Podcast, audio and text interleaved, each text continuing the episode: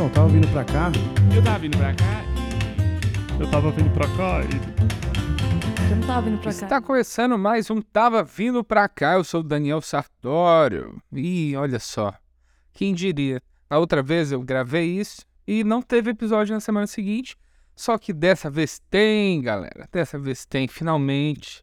Eu tô assim muito feliz. Eu tô adorando até fazer ele sozinho dessa maneira. É, lembrando que não vai ser sempre assim. E lembrando também que para quem tá chegando aqui meio sem saber o que, que você tá escutando, eu sou Daniel Sartório, comediante stand-up, e eu tô aqui toda quinta-feira é, postando um episódio falando sobre a minha história, sobre o que aconteceu na minha semana, falando sobre as coisas que eu tô pensando, tá bom?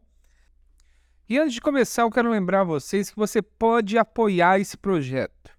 Você pode, não só pode, né? Você deve apoiar esse projeto para ajudar um jovem comediante, não um jovem, né? Jovem eu não posso falar mais, mas um comediante virtualmente desconhecido a, a, ter, a ter seu projeto no ar, funcionando, com ajuda para poder pagar meus editores. Hoje o Marcolino não vai poder editar esse episódio porque eu estou gravando na quinta-feira, 1h39 da manhã. Porque, cara, foi um caos a minha semana, já já vamos falar disso. Mas lembre-se, você pode entrar lá em apoia.se barra Daniel Sartório e apoiar esse projeto. Eu tô pedindo lá um dinheiro para pagar o editor e quem sabe dar algum alguma algum cascalho sobrando para mim, né? Seria demais, seria demais. E lembrando também que eu tenho essa turnê no Sul, minha grande turnê no Sul, é, e na verdade não é só Sul, né? Não é sul, tu, todo sul, é Santa Catarina. Eu vou estar lá dia 23 em Florianópolis, no Floripa Comedy Club, e dia 24 em Blumenau. Então, lá no Porão Comedy. Já já começo os anúncios para incomodar todos os meus seguidores que são dessa região. Então, fiquem tranquilos que vocês serão notificados e você, comediante, eu quero sempre lembrar isso porque Agora eu tô tendo que aprender anúncio, né? Porque eu acho que todo comediante independente precisa entender de campanha. Então, eu converso muito com a, os meus amigos que eu sei que sabem fazer bem isso. Bruno Berg é um deles. Eu sempre digo que a galera de Minas faz anúncio melhor do que a turma daqui de São Paulo. E ele me mostrou assim e tal. A gente começou a fazer, eu fiz meus anúncios e eu fico recebendo mensagem dos meus amigos falando assim: Ó, oh, Daniel, vi um anúncio seu e cliquei, viu? Aí a pessoa clica e o que, acontece? eu tenho, eu pago, sei lá, 70 centavos a um real para um clique que o meu amigo clicou só para me ajudar, entre muitas aspas. Então, ó, você que é meu amigo, por favor, vamos parar de clicar em anúncio meu se não tem interesse de comprar? Posso pedir isso para você?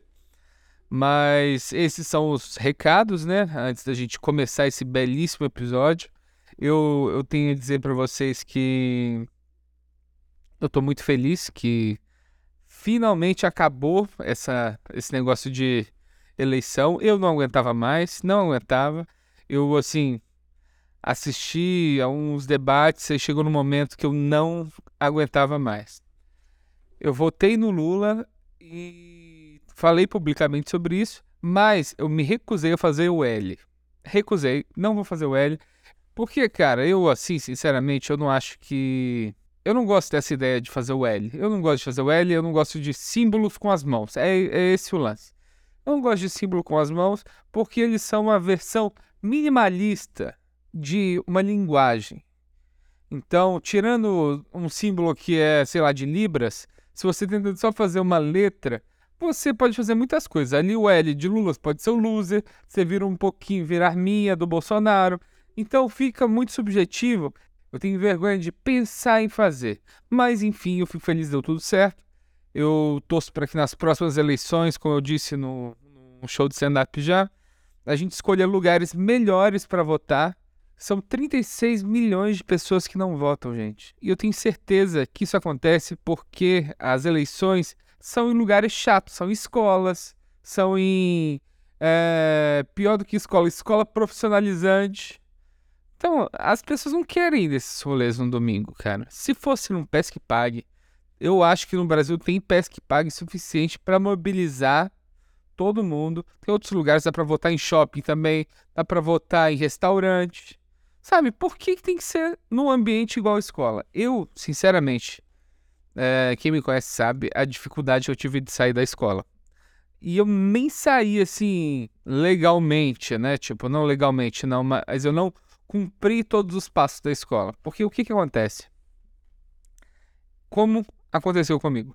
Eu fui reprovado duas vezes no primeiro ano da, do ensino fundamental, né? É, ensino médio, quer dizer, ensino fundamental já é demais, duas vezes no primeiro ano. E na segunda vez eu falei assim: então, não vou continuar. Aí eu conversei com a minha mãe, ela falou: é, Daniel, você já se humilhou o suficiente naquela escola, eles não vão aceitar você de volta. Aí eles tentaram que toda classe média de interior faz: colocar o seu, o seu filho alecrim dourado numa escola pública para conseguir passar de ano. Só que esse alecrim dourado aqui não foi aceito em escola nenhuma. Então o que, que aconteceu? Eu descobri que quando você fazia 18 anos, é, você poderia só fazer uma prova. Você poderia fazer uma prova do. Não era tipo fazer um supletivo que você tem que ir na aula, tem que estudar. E credo. Era basicamente uma prova do Senai que eu fazia a prova e eu tava livre assim se eu passasse. Só que precisava ter 18 anos. O problema é, na minha segunda reprovação, lembrando que eu já era um ano atrasado, sempre fui um ano mais velho que meus amigos, o que me deixa numa posição mais complicada também. Na minha segunda reprovação, eu terminei lá o ano com 17 anos já, no primeiro ano, quando era para eu estar no segundo, né? Terminando no segundo. Então, eu iria fazer 18 anos cursando o primeiro ano pela terceira vez, cara. Aí eu eu decidi que não ia rolar desse jeito. Aí a minha mãe ela descobriu um negócio lá que era essa prova do Senai, só que eu tinha que esperar até 18 anos. Aí eu esperei, fui fazer cursinho, né? Que foi ótimo, o pessoal da escola vendo um fracassado que tinha acabado de ser reprovado pela segunda vez no primeiro ano. Eles me viram lá fazendo cursinho. Aí eu lembro de olhar para eles assim, e Daniel, o que, que você está fazendo aqui?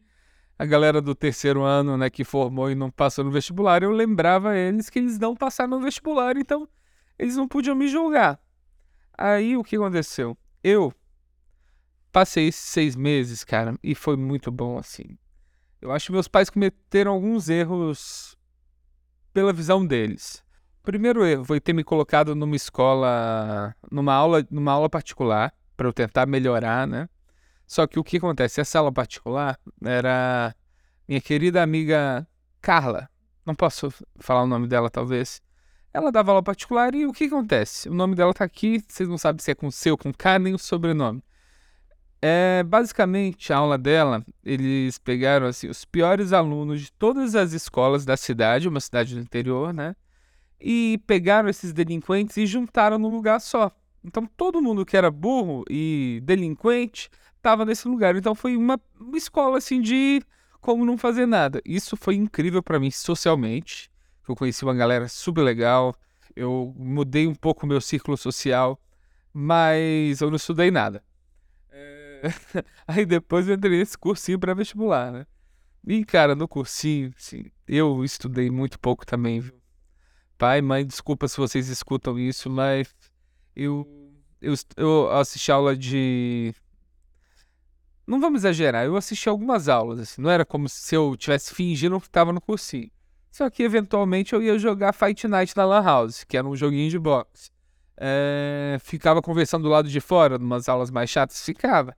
Só que aí eu dei uma estudada e chegou a data de eu fazer 18 anos é, e eu passei. E eu passei. E foi todo mérito meu, não foi porque as perguntas eram extrema, extremamente fáceis, eu lembro que uma das perguntas foi assim: qual das situações de incêndio você a... qual dessas situações abaixo você acha que tem maior risco de incêndio? E as opções eram A, vazamento de gás, B, problemas na rede hidráulica, C, crianças brincando no parque. E tinha várias perguntas idiotas dessa aí. Se você achou que é crianças brincando no parque, é porque você conhece algum incendiário, mas Cara, foi muito fácil, assim. Eu tirei 80 no 85, eu acho, na média geral. E passei no vestibular. Só que o problema foi que o que aconteceu? É, meu diploma tinha um logo do Telecurso 2000. Eu ainda vou achar esse diploma. Que eu me senti muito humilhado de. de eu passei no vestibular, né? E tal. Estudei um pouquinho e tal. Consegui passar. Nunca fui burro. Só sou desmotivado. Aí, quando eu fui fazer a matrícula na minha faculdade, eles falaram: é, você tem que trazer o diploma. Aí eu fui levar meu diploma com o logo do, do Telecurso 2000, né? Eu cheguei lá, entreguei meu papel assim, ó. Vim fazer a matrícula, tá aqui, meu nome, meus documentos. Ela, cadê seu diploma? Eu falei, tá aqui. Ela pegou meu diploma do Telecurso 2000 e olhou para mim e falou assim: Sério? Eu tive que entrar numa humilhação, mas isso aí é uma história para um outro podcast. Porque, cara, eu vou falar para vocês. Semaninha intensa, viu? Semaninha intensa. É... Meus pais estão ensaiando a morar no mesmo prédio que o meu. Ensaiando, eu digo, está quase acontecendo, o que me deixa muito preocupado, né? Porque os pais muito perto é bom por um lado porque eles estão envelhecendo é ruim por outro porque eles se metem demais na minha vida. Então eles chegaram aqui, já começam a se meter, aí vem a minha irmã também, aí fica, eu fico nessa tensão constante de tipo proteger todas as partes, porque a minha prioridade é a Jéssica, a minha família, claro. Só que se eles ficarem enchendo o saco da minha esposa, eu vou empurrar eles no morro. Mas, cara, no, na sexta-feira passada, não me lembro o dia, hoje é dia 3 de novembro, então faça as contas aí. Eu fui abrir o primeiro solo da minha querida duplinha Renata Said, palmas para ela. Renata Said, vamos fazer elogios aqui públicos, que ela não veio nesse podcast ainda.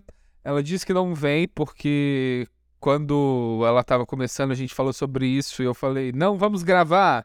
Eu fui um pouco um pouco snob com ela e ela não me perdoou nesse ponto, mas somos grandes amigos, só que a Renata é rancorosa. Mas eu acho que em algum momento ela vai se render e vai participar desse, desse podcast incrível, tá bom? É, ela é uma dessas pessoas. Eu, eu vejo na cena da, da comédia que tem gente que começa. que já começa sabendo quem você é.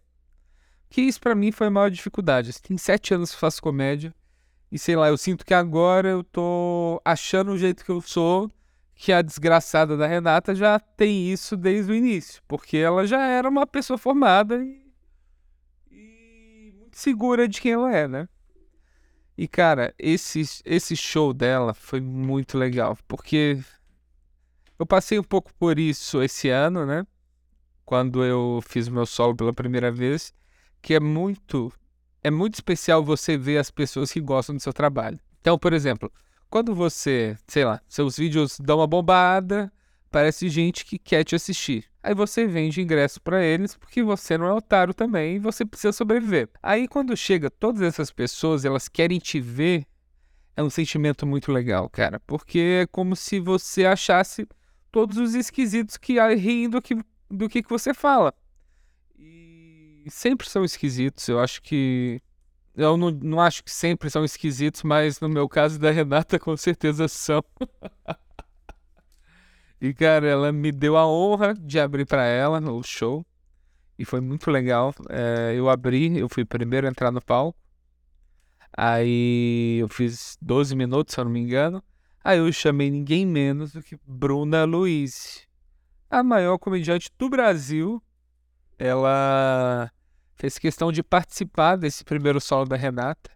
E a Bruna, não tem muito contato com ela assim pessoalmente, mas eu vejo o que ela faz pela cena, eu acho incrível o trampo dela. É, e cara, foi assim, ela chamou a Renata, aí a Renata foi lá, fez o show dela, terminou o show sendo aplaudida de pé.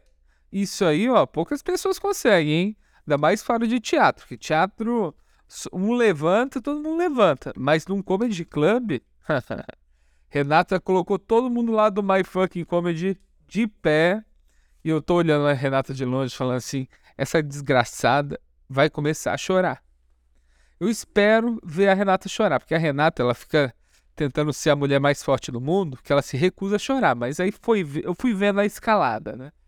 Aí todo mundo de pé, aí depois a família chorando com ela. Aí a Bruna me aparece com uma com um maço de flores, não sei como que chama, esqueci como que chama, um buquê de flores, um maço. Olha só o cara que só pensa em cigarro. É... E cara, eu fiquei muito emocionado, fiquei muito emocionado de ver isso. Foi um pouco parecido com a, a vez que eu fiz, fiz e vi o novo show da Babu Carreira, que vai estar tá no Rio de Janeiro aí, hein? Dia 11 e 12, se eu não me engano. Se não for, perdão, Babu, olhe no Instagram dela. E é muito legal, cara, ver a turma que começa com você evoluindo, assim, e alcançando novos ares e fazendo uma boa comédia. E eu fico muito emocionado, assim, de ver essa, essa turma que começou comigo ou começou depois de mim, mas que, tipo, convive com a gente, ver seus amigos melhorando e se encontrando, é muito legal como comediante, cara. E como amigo também, obviamente, né?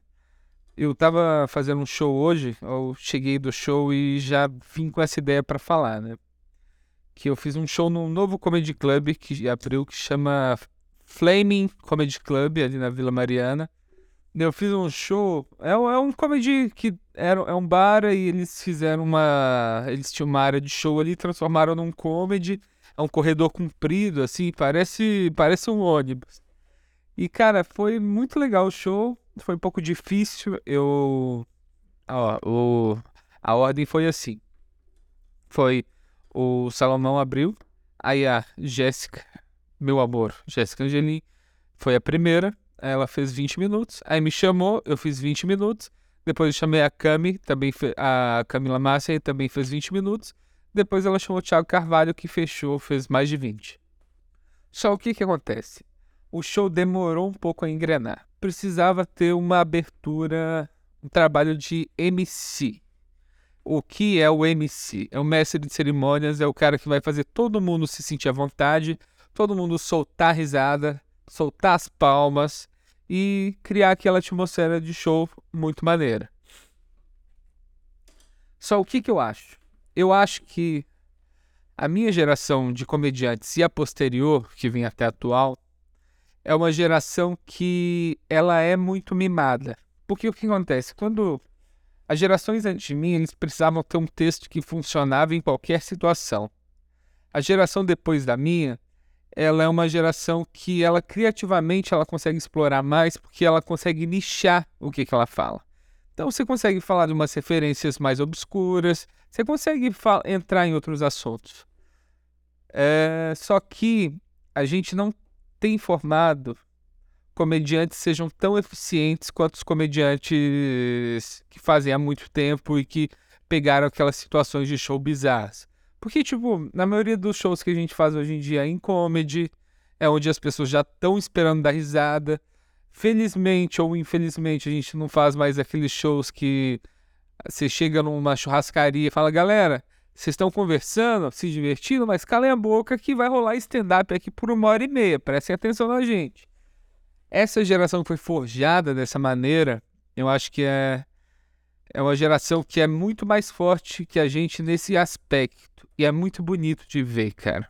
De ver a pessoa fazendo. Hoje o Thiago Carvalho foi um desses. Eu assisti ele ali o tempo inteiro. Ele conseguiu pegar um show que não estava tão alto e transformar num show como seria num Clube do Minhoca, num Bexiga, um comedy mesmo, assim, de tipo, tá todo mundo rindo, todo mundo se divertindo.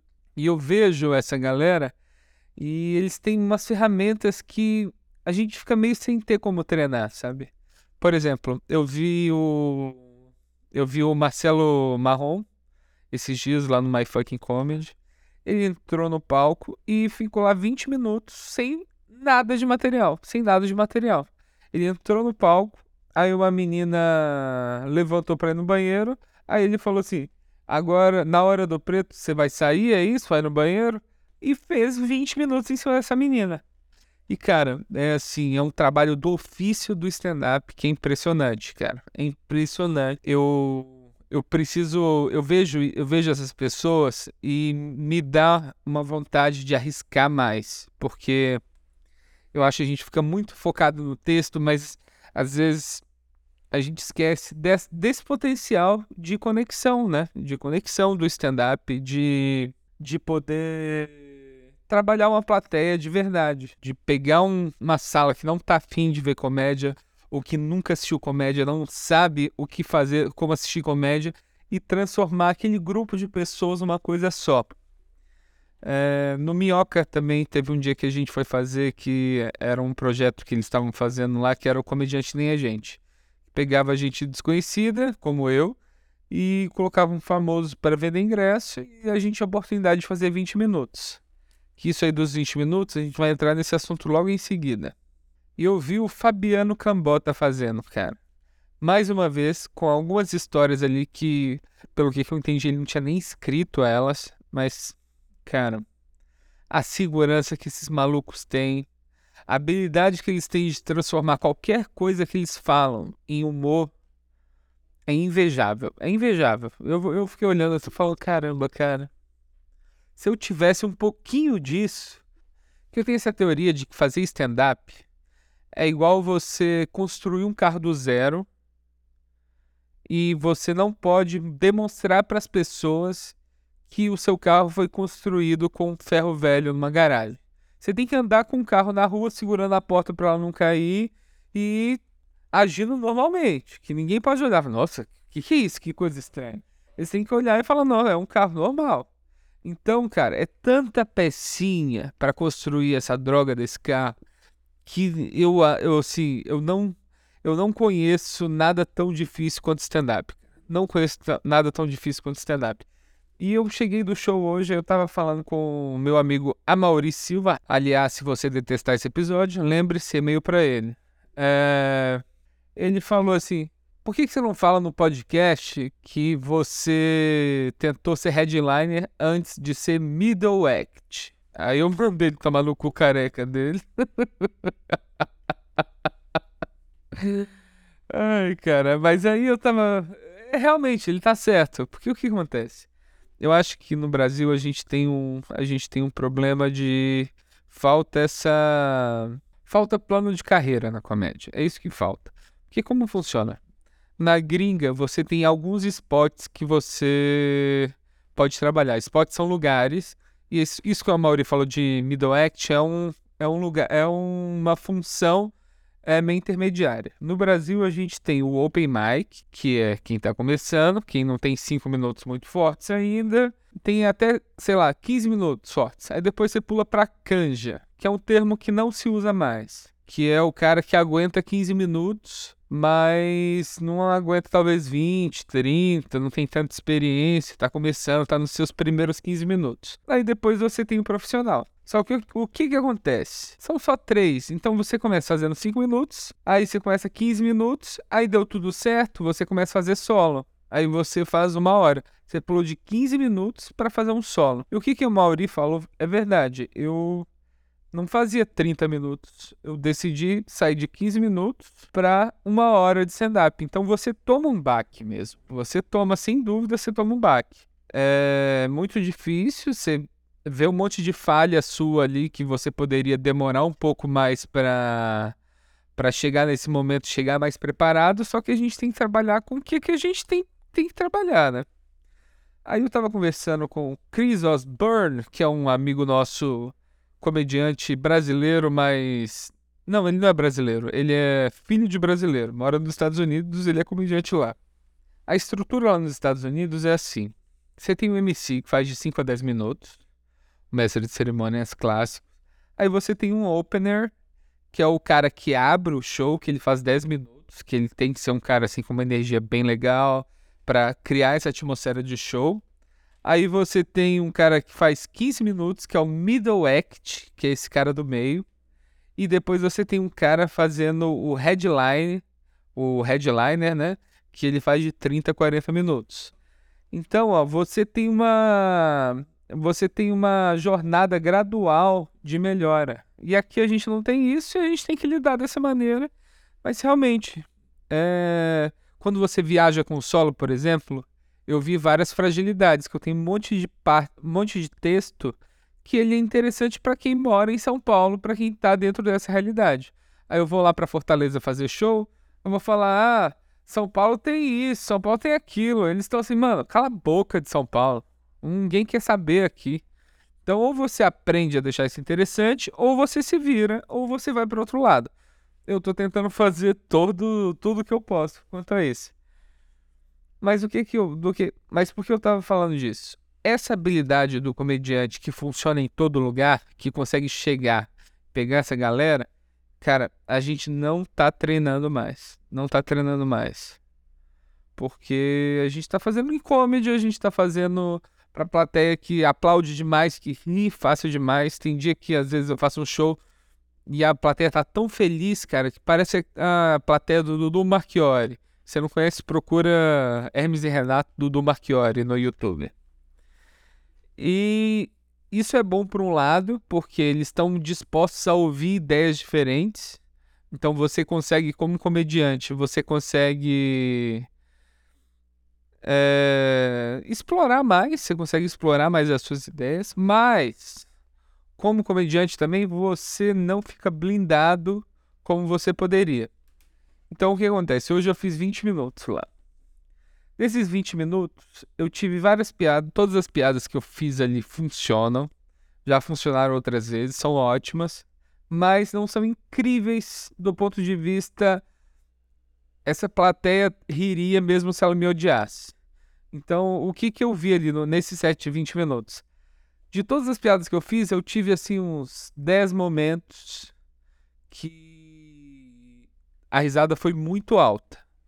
E os outros momentos não foi tão alto, foi baixo ou teve algumas que passaram direto. E eu digo isso porque uma plateia justa é uma plateia ri, que ri do que, é engraçado. Uma abaixo do que justa, ela ri só do que, que é muito engraçado.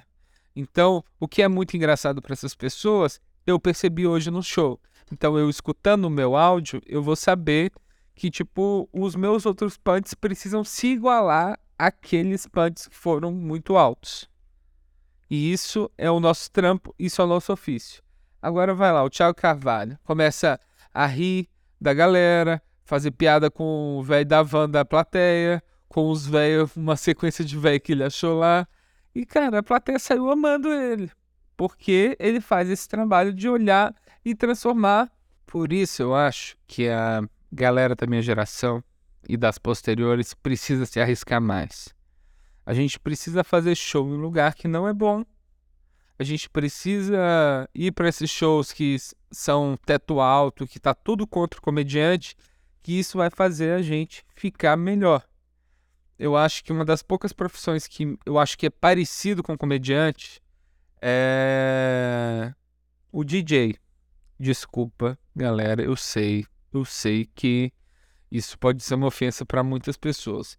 Mas o que, que acontece? O DJ, ele toca a plateia, ele toca o público. Então ele põe uma música lá, ele vê que aquela música tocou, não tocou a galera. E se a música não tocou a galera, ele vai tentar mudar. Então você vai aumentando o você vai fazendo uma festa pra galera curtir mais. E esse trampo, cara, é um trampo assim, é um ofício real. Por exemplo, essa semana eu fui no aniversário de uma amiga da Érica e era num lugar assim que era tipo um chão frio, um palquinho lá, umas bebidas. E cara, tinha uma mulher lá de DJ, cara, que ela tava com o seu computadorzinho ali, o microfone, uma mesa de som e ela tava soltando as músicas e cantando. Ela é uma cantora, só que também tava como DJ. E cara, ela tava arregaçando, arregaçando. Uma pessoa só ali é, fazendo, fazendo, sei lá, 50 pessoas estavam na festa se divertindo pra caramba. Ela sabia o que colocar depois, ela conseguia ler essa plateia.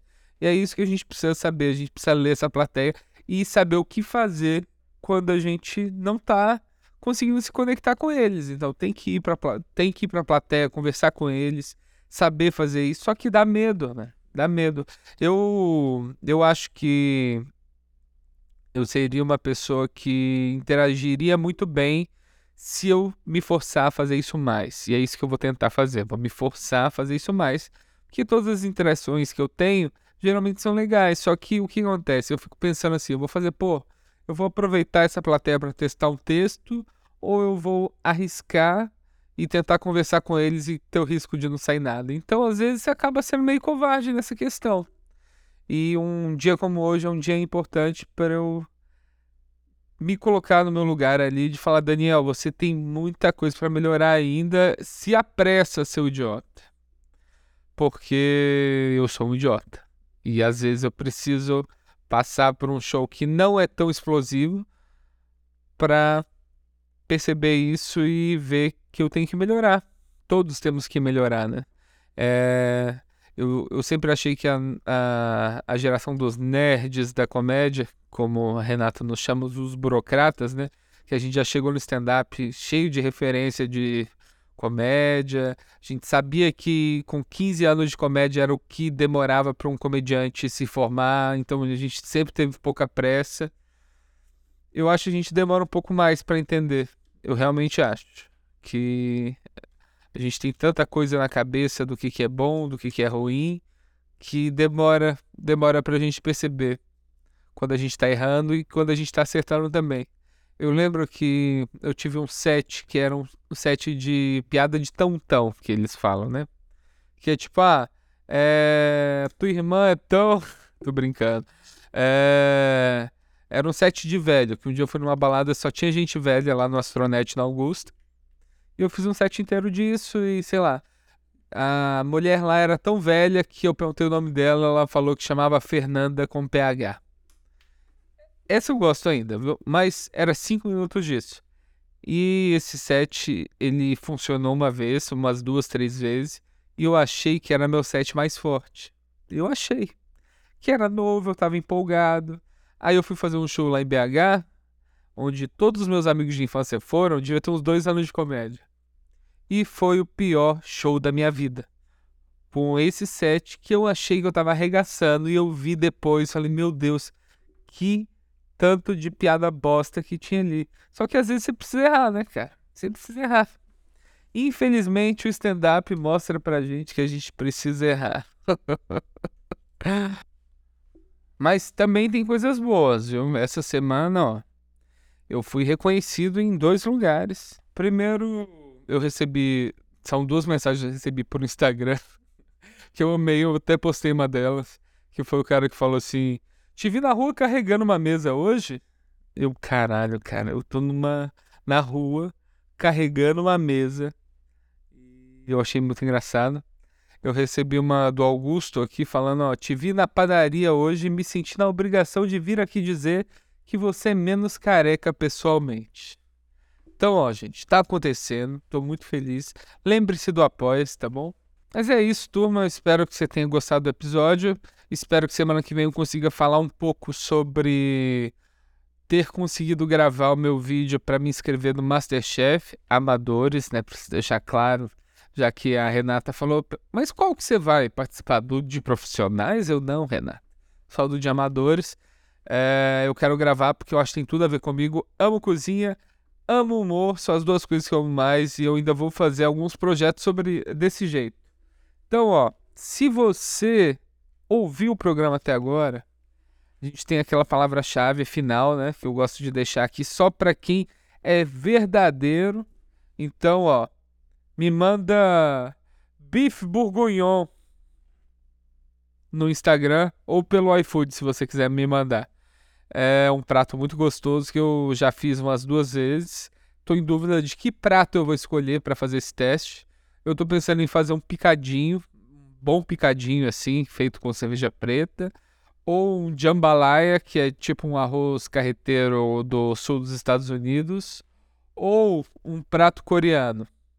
Só que os pratos coreanos que eu sei fazer acho que não são tão complexos ao ponto de do Masterchef se identificar, né? Porque, cara, eu acho. Isso aí é até uma coisa que o Daniel nunca me falou. Que eu pesquisei e era verdade, viu, Daniel? Desculpa, desculpa eu ter pesquisado, ter feito fact-check sobre algo que você me disse, mas é porque eu fico com medo das pessoas estarem me tratando como idiota. Então eles inventam algo para eu sair repetindo que nem um idiota. Porque eu já fiz isso com pessoas E não é legal quando a pessoa descobre que é idiota, e eu detesto descobrir que eu sou idiota. Mas a gente, os comediantes e os cozinheiros têm o mesmo santo padroeiro, que é o São Lourenço. E qual que é a história? O São Lourenço estava lá na igreja dele, né? É, e um rei, um reizão assim, desses rei maior que não, não tá sempre ali perto enchendo o saco, ele passou lá para cobrar o imposto dele. E eles pegam o imposto de toda maneira, em comida, em dinheiro, em tudo. Aí eu pediu pro, pro São Lourenço, falou assim, ô Lourenço, cadê aqui a droga do, do meu imposto, né? Aí ele falou, olha, não vai ter não, porque o povo, você vê aí, tá todo mundo passando fome e não vai ter imposto. Aí o São Lourenço falou, ó, não tem que fazer. Aí o rei falou, olha, daqui a uma semana eu vou voltar e se não tiver imposto para mim, eu vou. Você vai ver o que vai acontecer. Ameaça de rei, né? Aí o São Lourenço foi lá todo libertáriozinho, falou: ó, imposto é roubo.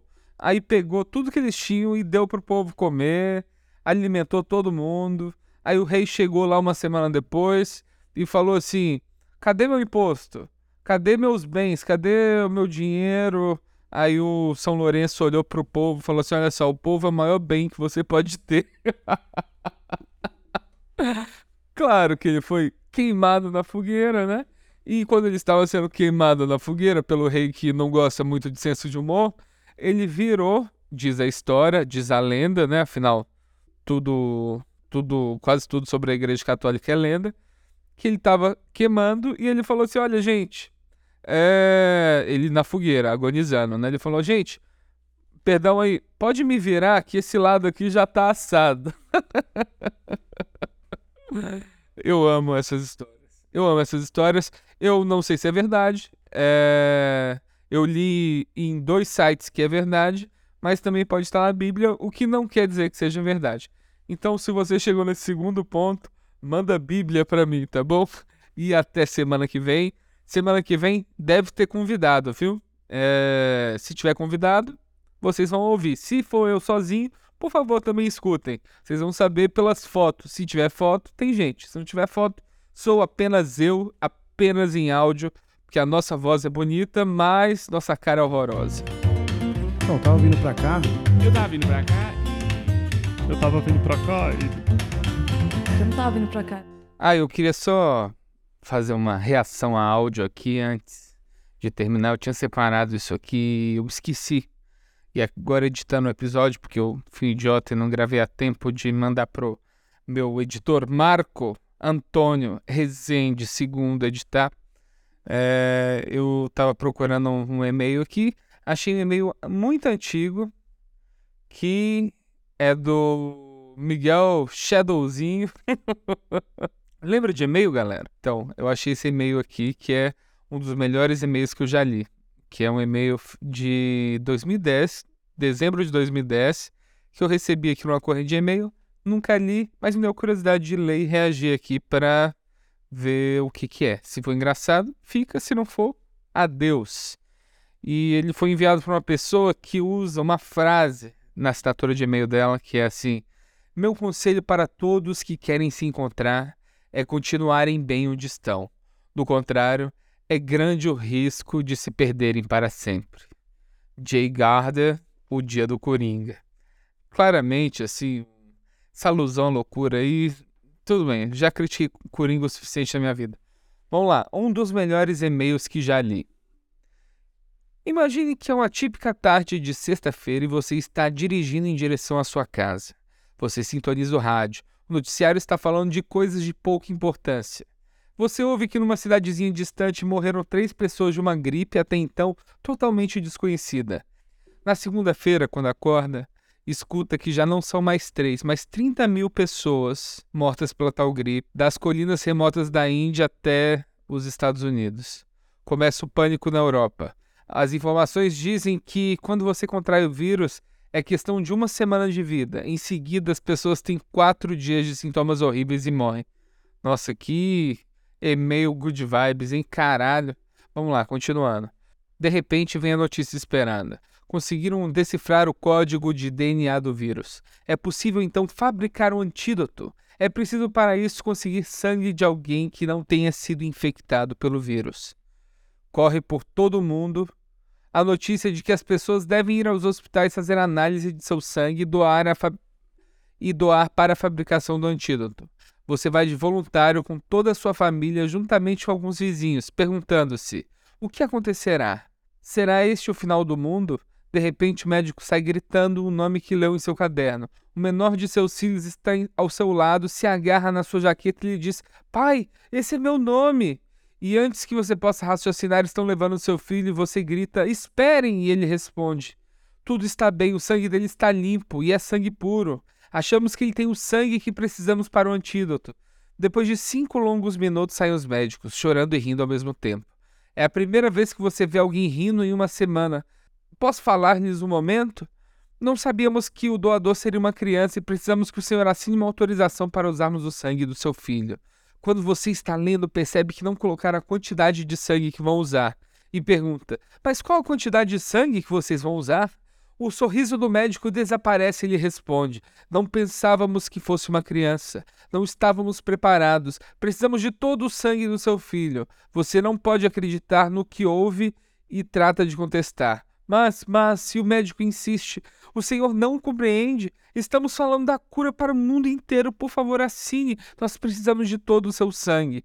Então você pergunta, mas vocês não podem fazer uma transfusão? E vem a resposta: se tivéssemos sangue puro, poderíamos. Assine, por favor, assine. E em silêncio, sem ao menos sentir a caneta na mão, você assina. Perguntam-lhe: você quer ver o seu filho agora? Ele caminha na direção da sala de emergência por onde encontra onde se encontra seu filho, que está sentado na cama. Ele diz: Papai, mamãe, o que está acontecendo? O pai segura na mão dele e fala: Filho, sua mãe e eu lhe amamos muito e jamais permitiríamos que lhe acontecesse algo que não fosse necessário. Você entende? O médico regressa e diz: Sinto muito, senhor. Precisamos começar. Gente do mundo inteiro está morrendo. O senhor pode sair? Nisso, seu filho pergunta: Papai, mamãe, por que vocês estão me abandonando? E na semana seguinte, quando fazem uma cerimônia para honrar o seu filho, algumas pessoas ficam em casa dormindo e as outras pessoas não vêm porque preferem fazer um passeio ou assistir um jogo de futebol. Meu Deus, o filho morreu? Mas vamos lá, né? E outras vêm, mas como se e outras vêm, mas como se realmente não estivessem se importando. Aí você tem vontade de parar e gritar: Meu filho morreu por vocês, vocês não se importam com isso. Talvez isso é o que Deus quer dizer: Meu filho morreu por vocês. Sabe o quanto eu os amo? É curioso. Ah, puta que pariu. Tomar no cu. Ai, é, uma, é um negócio. Caralho. É, gente, desculpa por isso, tá? É um, é um bônus. Se alguém quiser, me manda um e-mail aí que eu encaminho o e-mail com o resto da mensagem. Mas eu achei que era uma piada. Fui enganado. Tava esperando uma piada antiga, assim, uma piada, uma reviravolta inacreditável decepcionado. Me perdoem por essa decepção. Boa semana para vocês. Então, tava vindo pra cá. Eu tava vindo pra cá. Eu tava vindo pra cá e. Eu não tava vindo pra cá.